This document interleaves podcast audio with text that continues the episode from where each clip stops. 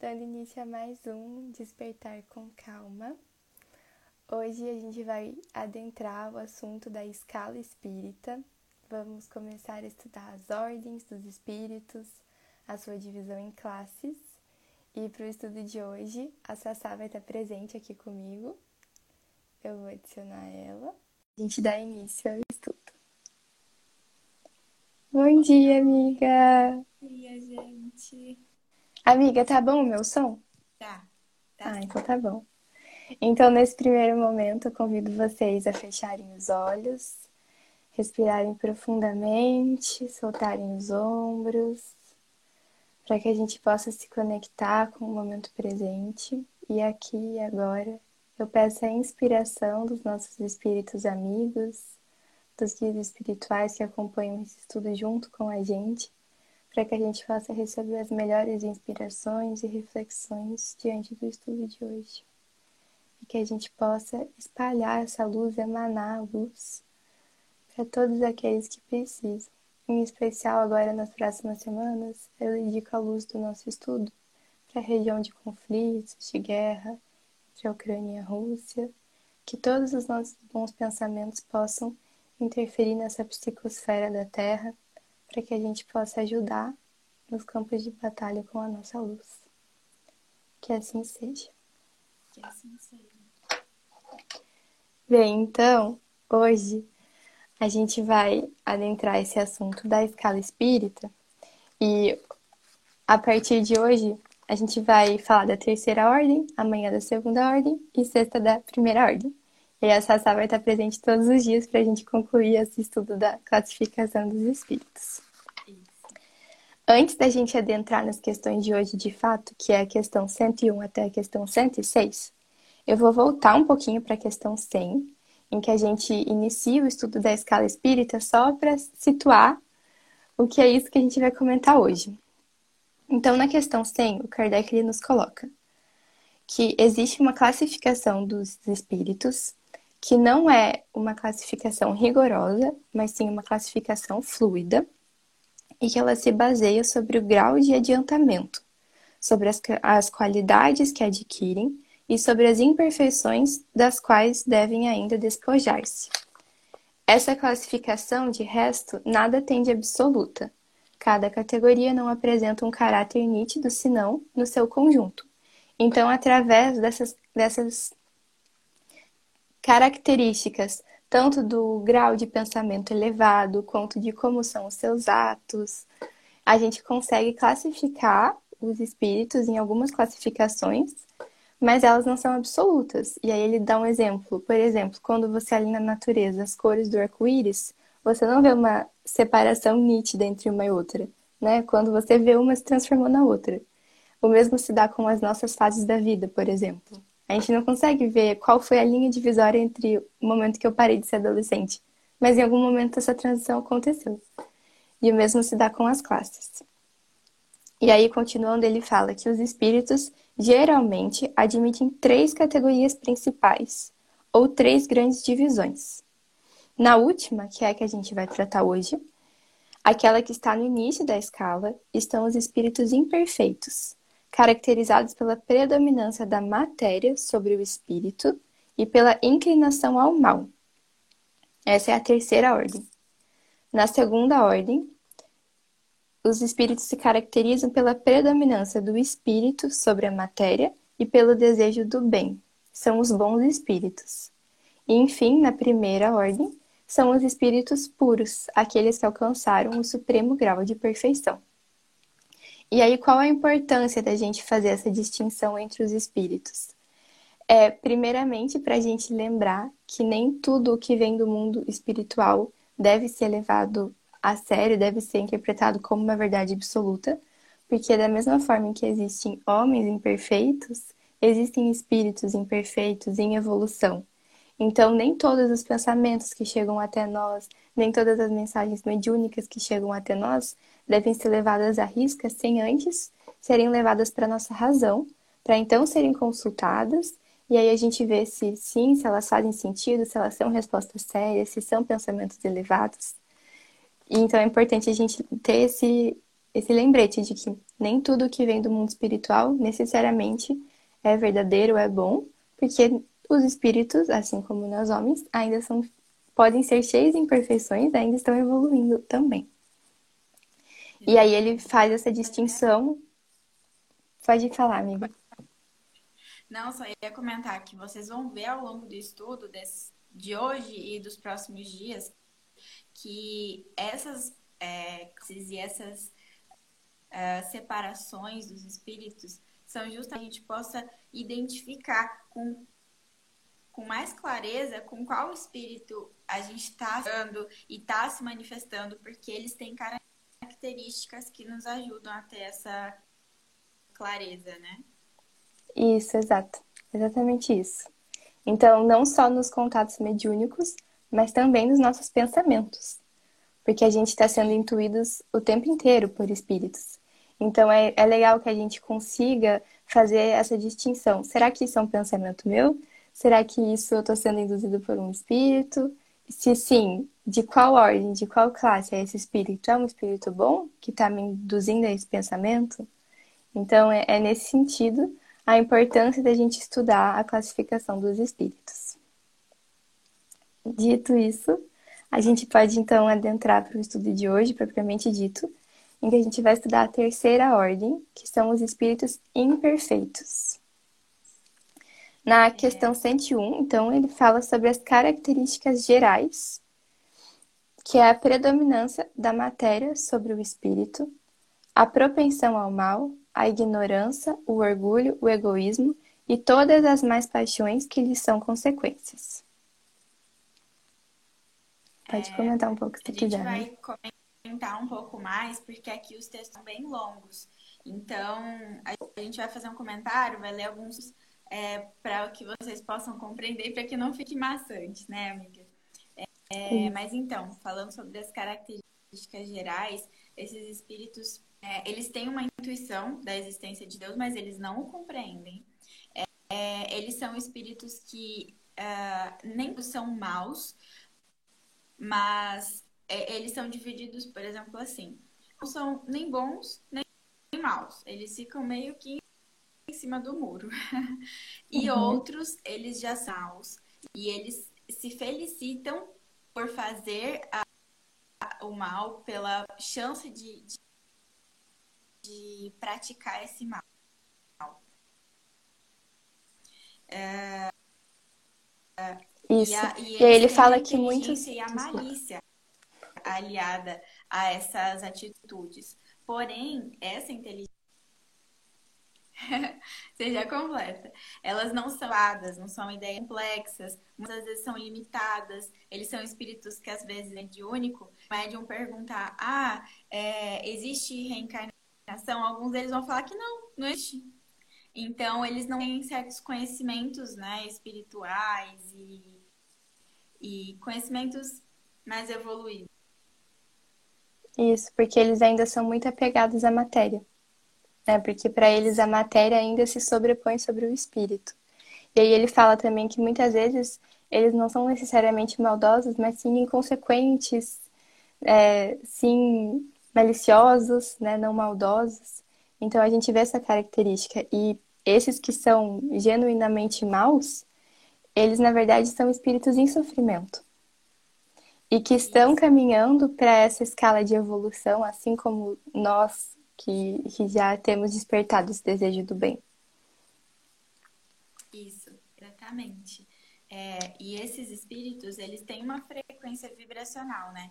Então, a, a gente também pode se, é, se equalizar a eles quando a gente vibra nessa frequência. E é quando eles começam a inundar os nossos pensamentos e começam a trazer pensamentos maus pra gente.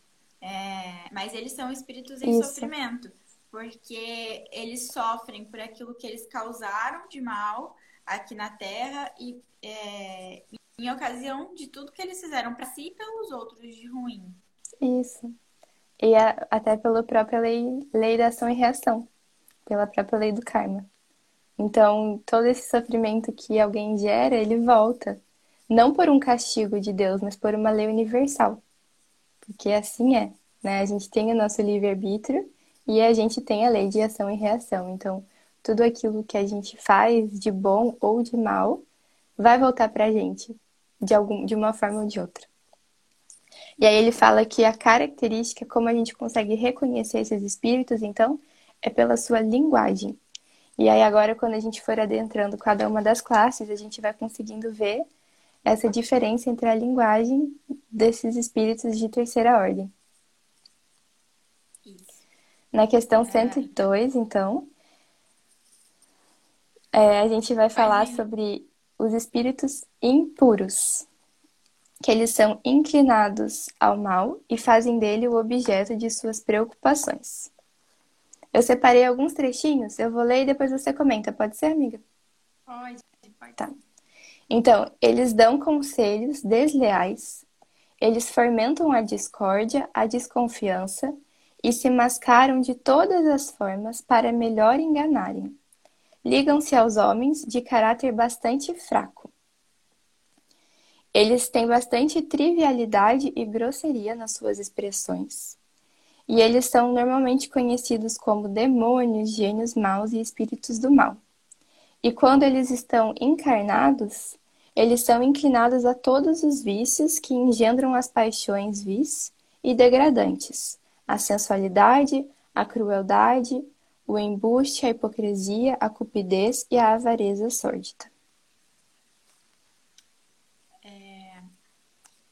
Bom, esses espíritos eles costumam se manifestar através de, de pessoas ou de, de homens de que os espíritos denominam como caráter fraco, que são sugestíveis é, e que vivem numa frequência inferior, que realmente é, não estão bem, não estão com intencionalidades boas. Então é quando esses espíritos vêm e, e influenciam essas pessoas ou se manifestam através delas, é, justamente por eles terem essa vibração é, negativa e essa vibração tendenciosa para o mal, para a traição e para todas essas, essas atitudes negativas, né?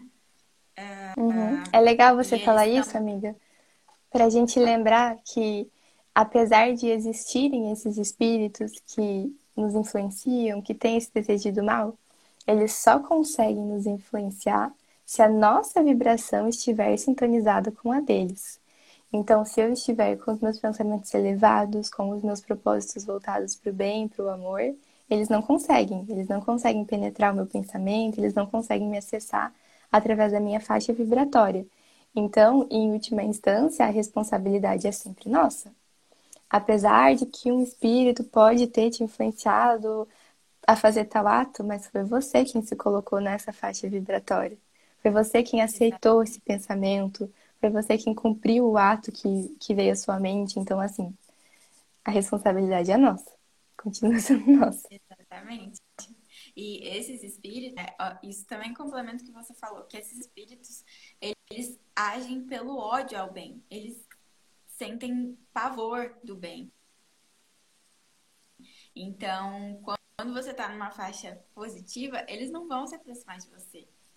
Não Isso, tem eles têm medo da luz. Uhum. Verdade. Então, adentrando a nona classe, a gente encontra os espíritos levianos. Eles são ignorantes, maliciosos, inconsequentes e zombeteiros. Eles agem sem se preocuparem com a verdade. E eles são conhecidos vulgarmente com os nomes de gnomos, duendes, diabretes e trasgos. A linguagem deles é algumas vezes espiritual e engraçada, mas quase sempre sem conteúdo. E eles agem mais por malícia do que por maldade. esses espíritos são aqueles que a gente pode identificar como aquele espírito zoeiro, né? Que vem para uhum. tirar sarro, para satirizar, para espezinhar, fazer coisas, é, tipo assim, tirando sarro, mas com maldade. É, é, para para esse desconforto, para causar é, é, essa sensação ruim, né, de, de ser Isso. Num, num É isso. lado ruim, né?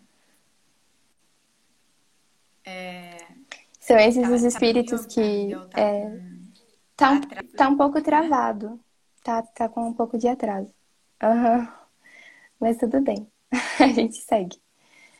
Então a gente adentra na oitava classe, que são os espíritos pseudo-sábios. Eles são espíritos que creem saber mais do que realmente sabem.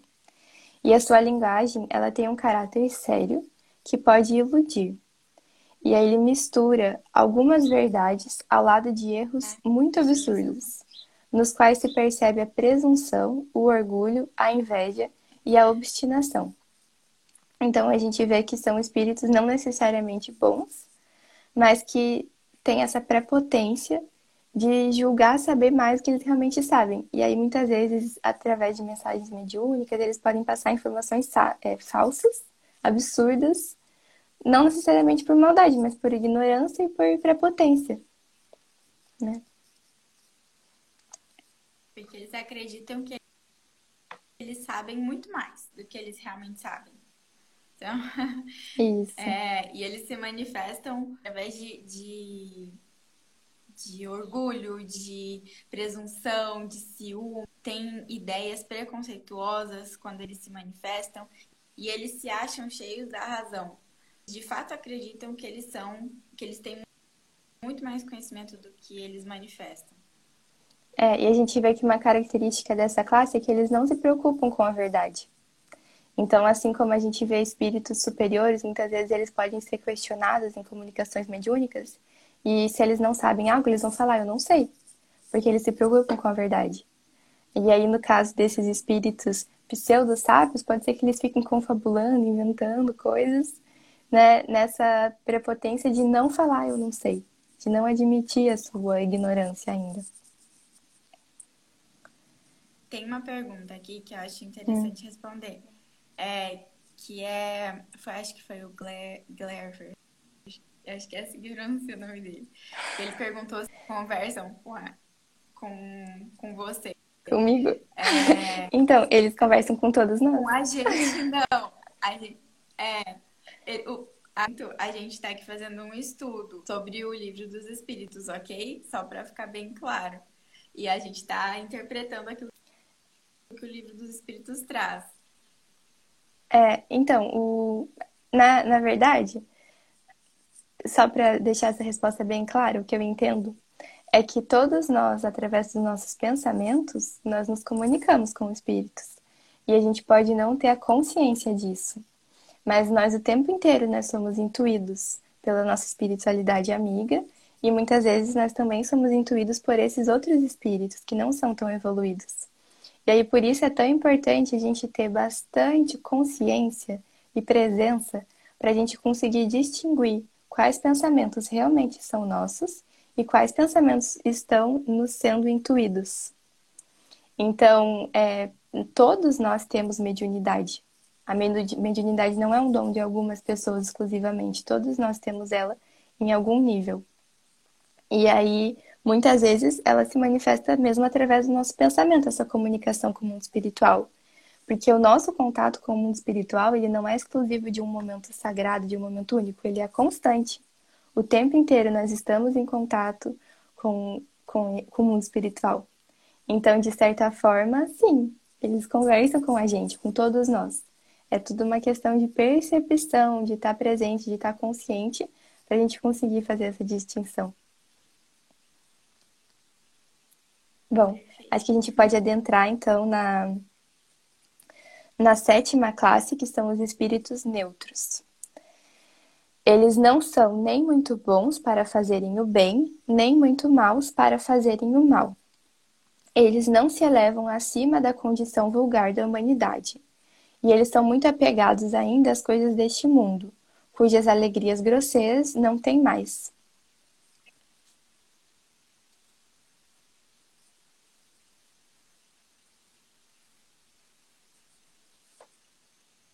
Esses são espíritos que sentem saudade da, das coisas do mundo, das coisas terrenas, porque eles tinham um apego, tem ainda um apego muito grande ao materialismo, mas eles são neutros, não fazem nem bom, nem, nada de bom, nada de mal. E é, é e aqui eu acho legal. É, eu acho legal aqui a gente comentar que a importância da gente fazer o bem, e o importante da gente ter atos ativos. Eles são essas são categorias. É, amiga, tá travando o seu áudio. Tá? Agora que tá chegando. Então, o espírito não necessariamente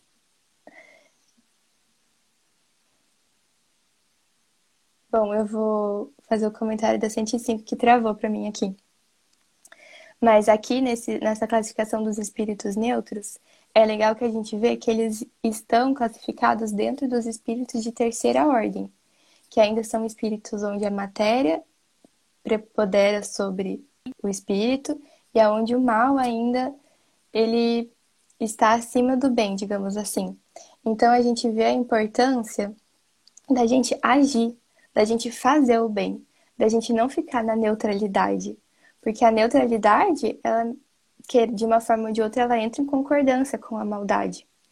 Então é super importante a gente agir, a gente não ficar na passividade, na neutralidade, e sim, né, ir pro bem, ativo. E aí, por fim, ai, essa caiu. Eu vou finalizar aqui então, porque a gente já já chegou na última classificação. E sim, Glever, esses espíritos, eles evoluem. Todos nós, todos nós, nós nascemos simples e ignorantes e estamos evoluindo, caminhando em direção ao estado angelical, ao estado de perfeição. Então, cada um de nós no seu tempo, no seu processo, mas todos nós nós vamos passar por essas classificações até a gente chegar um dia na classificação de espíritos puros. Não sei quanto tempo vai demorar, quantas reencarnações vão ser necessárias para cada um de nós, mas eu sei que um dia todos vamos chegar, porque Deus nos, não nos criou perfeitos, mas Ele nos criou perfectíveis. Então, através desse amor de Deus, todos nós estamos fadados a um dia chegar nesse estado de perfeição.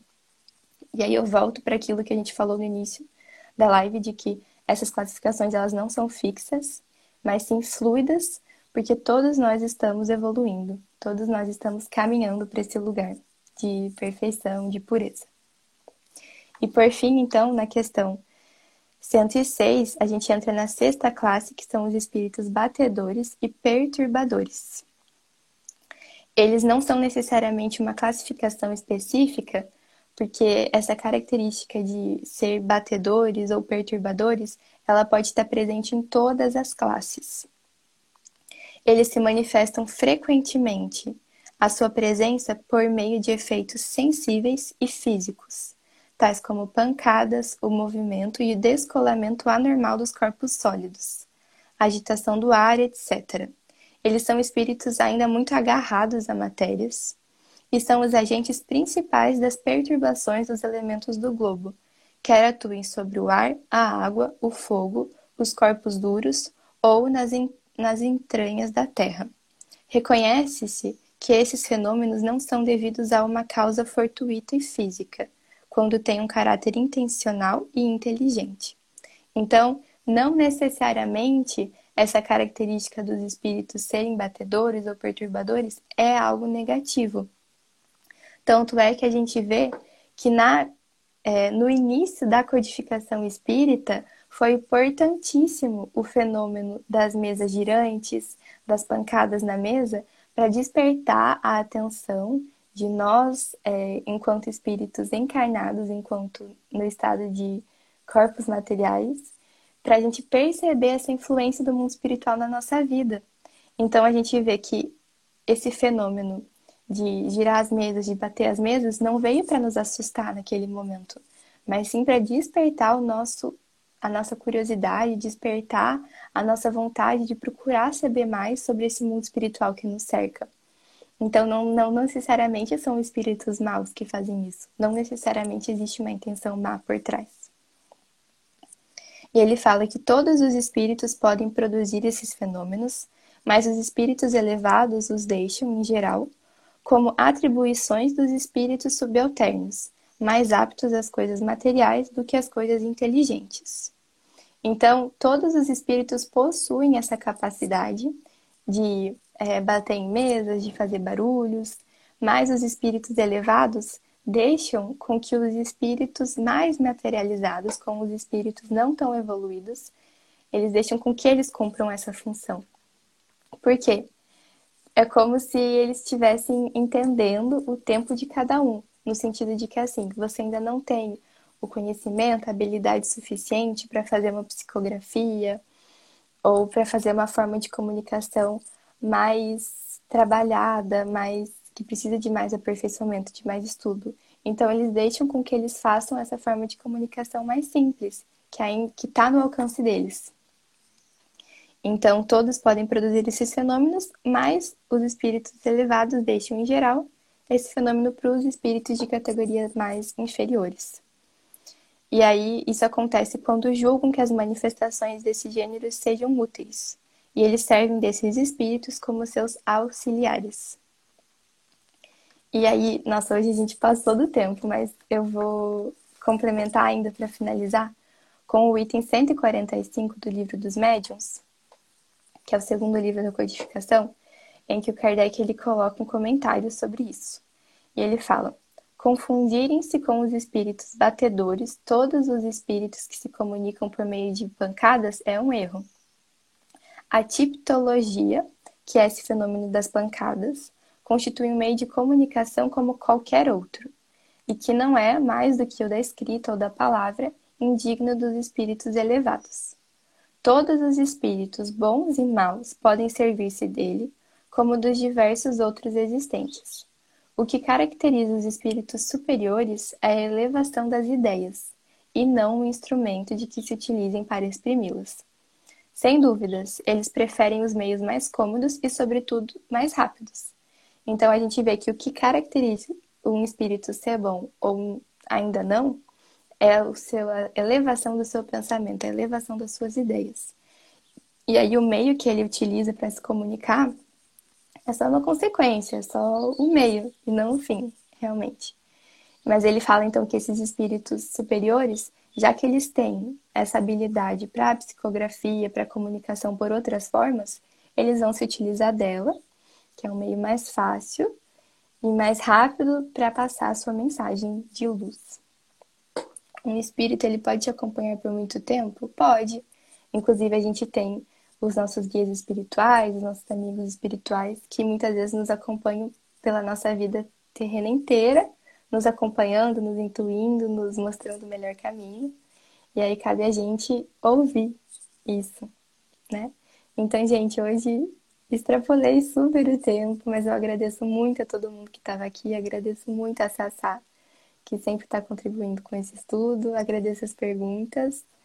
E esse estudo é nosso, então eu fico muito feliz de estar aqui todos os dias como um instrumento para passar essa mensagem. Que a mensagem não é minha, é dos espíritos. Gratidão.